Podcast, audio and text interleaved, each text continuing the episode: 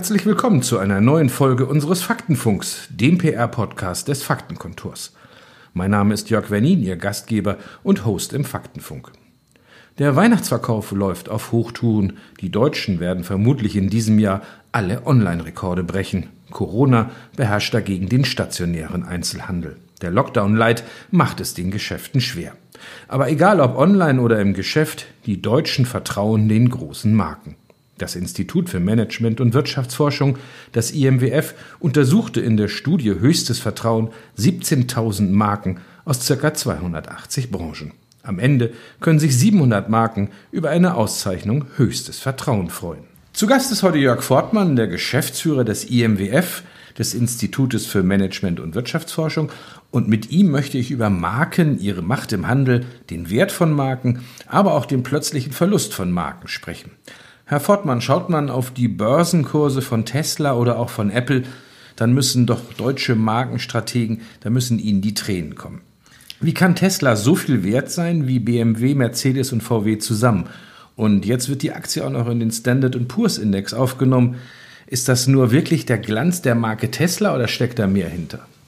Ähm, wie das so ist, äh, an der Börse ähm, wird der Wert eines Unternehmens in der Zukunft gehandelt. Ähm, und ich möchte mal fast meinen, dass wir an der Börse nicht nur Menschen haben, die sich äh, blenden lassen, sondern Menschen, die sich eben, ich sage mal, auch von wirtschaftlicher Hoffnung leiten lassen. Nun können wir das Pferd von hinten aufziehen. Die deutschen Automobilhersteller scheinen da wenig Hoffnung zu verbreiten, dass die auch in der Zukunft vorne sind. Äh, und stattdessen ähm, hat man die große Hoffnung, dass Tesla wirklich das Leitlicht einer technologischen Veränderung ist, wie es Apple früher gewesen ist. Ähm, sodass sich eine Geschichte wiederholt. Das äh, scheint äh, die Hoffnung der Aktionäre an den Börsen zu sein. Und spannend für uns Kommunikatoren ist am Ende des Tages die Frage, ähm, wie hat es Tesla bloß geschafft, ähm, dieses Hoffnungslicht zu entflammen? Ähm, und wie das so ist, früher gab es einen Apple-Gründer, der im Grunde genommen die Personifizierung äh, dieser Marke Apple war. Und äh, wir haben auch heute bei Tesla äh, einen Gründer, der äh, eine Personifizierung der Marke ist und der Verrücktes anstrebt, der Grenzen nicht akzeptiert, der tatsächlich auch erfolgreich Grenzen überschreitet und jetzt wirklich anfängt, in großen Mengen E-Autos zu bauen, was ihm keiner zugetraut hat. Und auf einmal ist diese Hoffnung da, dass dieser Mensch tatsächlich ein großes Unternehmen baut und im Grunde genommen Weltmarktführer für E-Autos äh, wird. Und das lässt Aktienkurse steigen. Und das ganz ohne Kommunikationsabteilung, denn seine Pressesprecher hat er alle entlassen, oder? Ja, wie das so ist. ich bin mir selbst genug oder anders formuliert, ich schicke meinen besten Mann, ich komme selbst. Ähm, also ähm, er hat offensichtlich äh, genug Ausstrahlungskraft, ähm, äh, um, ich sag mal, in den Medien präsent zu sein. Wir haben aber auch gesehen, dass äh, dieses auf eine Person fixierte sehr gefährlich sein kann, denn wir erinnern uns, dass der Tesla-Chef zwischendrin, als seine Produktion nicht lief, er in der Fabrik geschlafen hat, er auch allerlei Schaden angerichtet hat beim Aktienkurs. Ähm, er hat jetzt eben gerade einen guten Lauf. Ähm, ob es immer so gut ist, dass die gesamte Hoffnung eines Unternehmens auf eine Person fixiert ist, da mag man seinen Zweifel haben. Er ist am Ende auch nur ein Mensch. Kommen wir mal zu deutschen Marken, zu alten Marken, die schon über 100 Jahre am Start sind, wie Maggi zum Beispiel oder auch Dr. Oetker. Die überraschten jetzt mit einem Coup die Übernahme des Konkurrenten Flaschenpost. Hat das die Marke Dr. Oetker aufgewertet? Ist das Puddingunternehmen jetzt in der Startup-Branche plötzlich hip?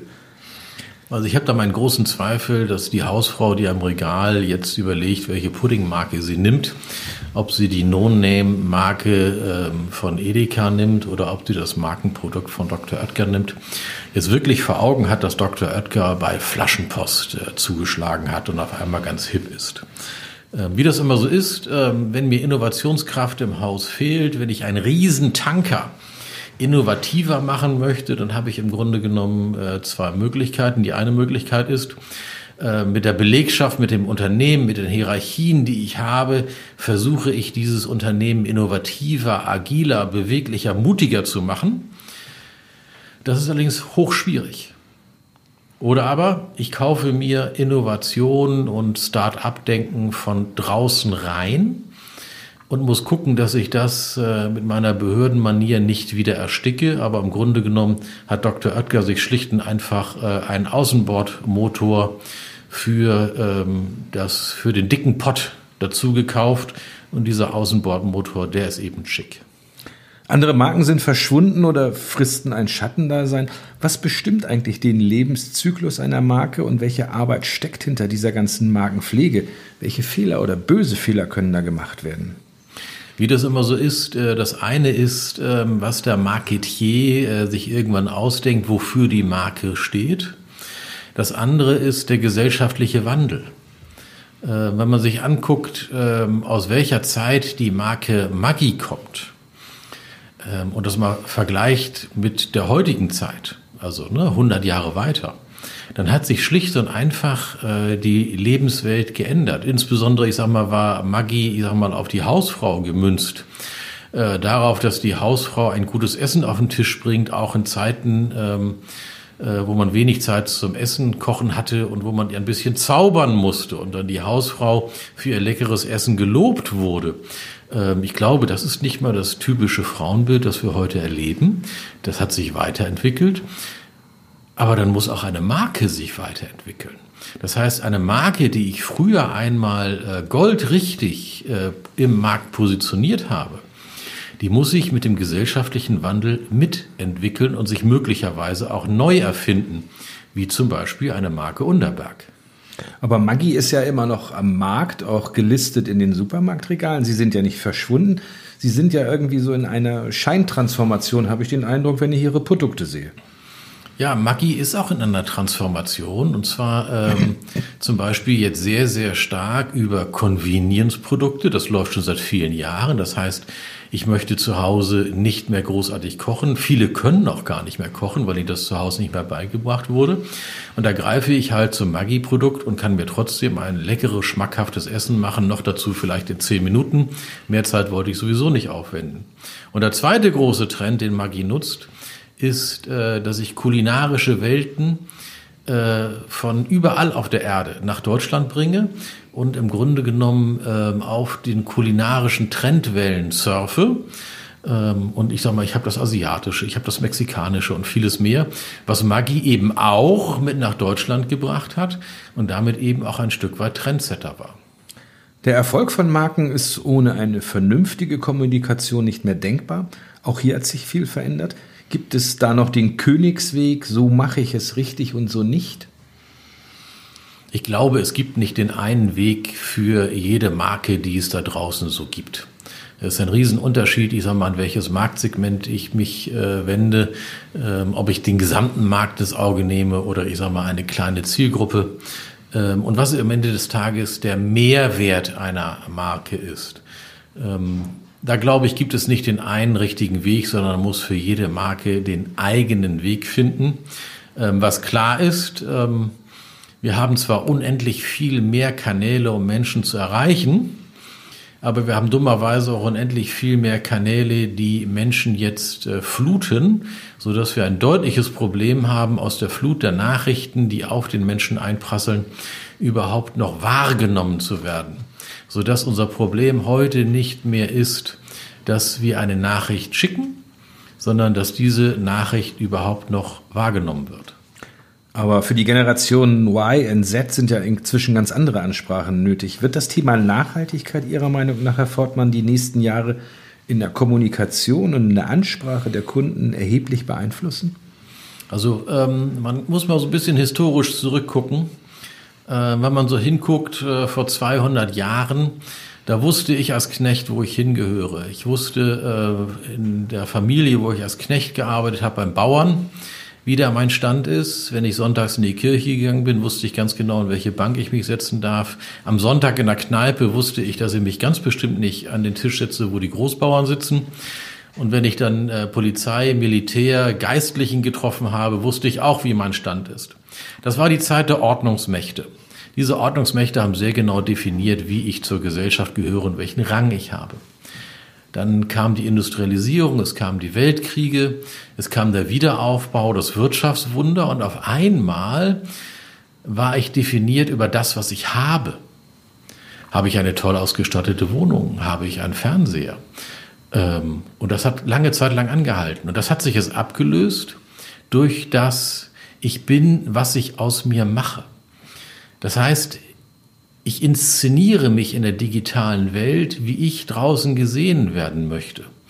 Wenn ich intellektuell wahrgenommen werden möchte, dann äh, like ich äh, intellektuelle Beiträge von äh, großen Medien. Wenn ich äh, als äh, Mann mit Geschmack wahrgenommen werden möchte, dann like ich Dinge von hippen Modehäusern und vieles mehr. Und so bin ich, was ich aus mir mache. Und beim Thema Nachhaltigkeit müssen wir schlicht und einfach sagen, Nachhaltigkeit ist ein Möglichkeit, eine Möglichkeit der Inszenierung, dass ich etwas aus mir mache. Denn in Wahrheit ist es ja so, dass eine Minderheit der Verbraucher bereit ist, im Verhalten sich zu ändern und nachhaltig zu sein. Das müssen andere lösen. Aber ich selbst möchte eine Nachhaltigkeitsinszenierung haben. Das heißt, die Unternehmen, die sich über Nachhaltigkeit profilieren wollen, müssen mir und anderen, die etwas aus sich machen, die sich anders darstellen wollen, eine Plattform bieten, die ich benutzen kann, um mich zu profilieren. Das heißt, ich werde Teil einer Sache, ich unterstütze eine Sache, ich kann auf etwas verweisen, was mich als Person auszeichnet und profiliert. Und das ist das Neue in der Markenführung, ähm, was in den nächsten Jahren eine große Herausforderung sein wird. Also kommen solche Anzeigen wie für Chiquita zustande, dass gar nicht mehr die Banane beworben wird, sondern dass man Wasser positiv isst und dass man eben mehr Wasser erzeugt als verbraucht. Äh, und das ehrlicherweise nicht, um den Menschen zu sagen, tu was Gutes, sondern um den Menschen eine Projektionsfläche anzubieten, die sie benutzen können. Hey, ich mache das und ich bin stark. Welchen Einfluss werden denn in Zukunft die künstliche Intelligenz und Digitalisierung auf die Markenkommunikation haben? Schon jetzt ist ja der Wert der Reputation teilweise für die Firmen überlebenswichtig. Ja, also man muss sehen, ähm, wir haben einen wachsenden Wohlstand über die Jahrzehnte. Und mit wachsendem Wohlstand verlieren äh, Dinge, die früher eine große Bedeutung hatten, wie ich habe eine Wohnung, es ist warm, ich bin gesund, ich bin satt, verlieren an Wert, weil es selbstverständlich ist. Und es kommen andere Dinge, die an Wert gewinnen. Eben zum Beispiel ähm, der Status, den ich in meiner Community habe.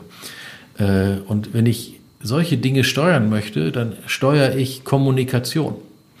Und diese Kommunikation kann ich heute ganz wunderbar äh, im Internet auf Millionen von Webseiten einsammeln. Ich sage immer, das ist so ein bisschen wie ein Marktforschungsstudio, äh, wo es eine Gruppendiskussion vor, dem gläsernen, äh, vor der gläsernen Scheibe gibt wo der Kunde hinter der Scheibe sitzt und vorne zuhört, was äh, die Diskussionsgruppe sagt. Im Internet haben wir nur einen klitzekleinen Unterschied. Dort sitzen 80 Millionen Menschen vor der Scheibe und wir können zuhören. Und wir können das äh, ganz zeitnah tun. Das heißt, ich habe am Morgen eine ganz klare Informationslage darüber, wie Menschen über mich denken, welche Inszenierung funktioniert, welche Influencer sich gerade positiv oder schädlich mit meiner, schädlich meiner äh, Marke auseinandersetzen, wie Werbung oder Kampagne verfängt. Und diese Digitalisierung, wir nennen das das Social Listening, also der Gesellschaft zuhören und das in harten Daten zu bekommen. Das wird für die nächsten Jahre eine dramatische Entwicklung nehmen. Wer das nicht kann, äh, wird wahrscheinlich im Wettbewerb mit anderen Marken deutlich zurückfallen. Die IMWF-Studie Höchstes Vertrauen hat es gezeigt, wer mit Kundenzufriedenheit punkten kann, ist da ganz weit vorne und wird geehrt. Dann fragt man sich aber, warum 53 Prozent dieser Daten in den Unternehmen selbst immer noch per Hand ausgewertet werden. Das sagt eine Studie der Handelshochschule Leipzig mit der Managementplattform Zenloop. Können Sie sich das vorstellen, dass das tatsächlich so ist? Ja, ich kann es mir vorstellen, aber ich sag mal, ich muss ehrlich gestehen, das jagt mir ein kaltes Grauen über den Rücken. Äh, man stelle sich vor, äh, es wird händisch ausgewertet, äh, was da für Prozesse hinterliegen und wie lange es dauert, bis ich eine Rückmeldung habe über Kundenzufriedenheit. Und wie lange es dann noch dauert, bis man äh, auf eine Beschwerde, bis eine Unzufriedenheit reagiert oder wie lange es dauert, bis ich auf etwas reagiere, was positiv ist, was meine Marke stärken kann, wo ich die Community stimulieren kann, begeistert zu sein. Ähm, also wer mit solchen Prozessen Kundenzufriedenheit aufhängt, muss sich nicht wundern, äh, dass er ständig Chancen verpasst oder tatsächlich, ich sag mal, äh, ständig unzufriedene Kunden produziert. Wir können heute auf Knopfdruck äh, gucken, wie es um Kundenzufriedenheit steht. Schlicht und einfach, weil wir den Menschen im Internet zuhören und rausbekommen, wie sie über die Marke sprechen, wie sie Markenerlebnis äh, kommunizieren, wie sie über Produkte und Services sprechen, äh, wie sie das Renommee einer Firma betrachten und wie sie die Aushängeschilder des Unternehmens, nämlich das Management, was äh, über das Unternehmen spricht, wie sie das empfinden. Und so haben wir extrem zeitnahe Möglichkeit zu steuern Risiken zu vermeiden, aber auch ganz toll Chancen in der Kommunikation für die Marke wahrzunehmen. Herr Fortmann, was erwarten Sie denn in der Markenkommunikation im nächsten Jahr, nach Corona? Wo werden die Trends gesetzt? Corona wird äh, im Befinden der Menschen dramatisch etwas ändern. Denn wir sind auf einmal aufgeweckt worden, dass Gesundheit nicht selbstverständlich ist, dass Leben lebensgefährlich ist. Also so Gedanken, die man, ich sag mal, gerne verdrängt hat, wo es darum ging, Wohlstand zu genießen, wo äh, das Mehr, äh, mehr haben, mehr genießen, mehr erleben im Vordergrund stand, äh, wo Status, äh, ich sag mal, wichtig war, was auch immer es kostet. Und auf einmal haben wir so eine ähm, äh, Bodenerdung bekommen, dass es da noch andere Themen gibt. Und damit einher wird ein Thema gehen, was im nächsten Jahr sicherlich deutlich an Relevanz gewinnt, nämlich Sicherheit und Zugehörigkeit. Äh, ich möchte wieder mehr Sicherheit haben, dass mir im Leben nichts passiert. Und diese Sicherheit wird durch Zugehörigkeit entstehen. Und äh, Marken werden sich im nächsten Jahr deutlich stärker damit beschäftigen müssen, dass sie diese Zugehörigkeit vermitteln. Spannender Ausblick auf 2021. Vielen Dank für das Gespräch, Herr Fortmann. Der nächste Faktenfunk-Podcast ist der letzte des Jahres. Wir blicken dann ein wenig zurück auf das Jahr 2020, das uns mit Corona-Pandemie auch das Wort des Jahres beschert hat. Mein Name ist Jörg Wernin, Ihr Host und Gastgeber im Faktenfunk. Musik